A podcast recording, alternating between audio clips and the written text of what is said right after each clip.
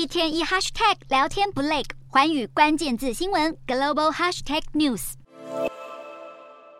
我国外交部长二十六日在记者会上表示，红国当局在与台断交前，曾提出包含出资盖医院、水库以及代偿还债务等三个要求，总共约七百四十三亿台币的资金援助，甚至还拿我国与中国提供的金援计划进行比较。而红国向我国讨要巨额金援不成，转而投奔中国，让外界猜测中方是否会提供红国这笔资金。中国外交部还进一步狠酸我国关于施展金钱外交，并扬言警告台独是死路一条。中方在对我国发表尖锐评论后，谈到在台读书的洪都拉斯留学生态度瞬间一百八十度大转变。红国决定与我方断交，等同于亲手断送了我国境内一百零四名红国留学生的奖学金。对此，红国外交部则称将会向中方寻求帮助。由此可见，红中关系能迅速升温，双方势必是对有钱好办事的观点有着明确的共识。而中国鹰派媒体《环球时报》也刊登文章，扬言洪都拉斯不会是最后一个与我国断交的国家，并强调中方不搞凯子外交，而是把拉丁美洲国家放在“一带一路”计划的重要位置上。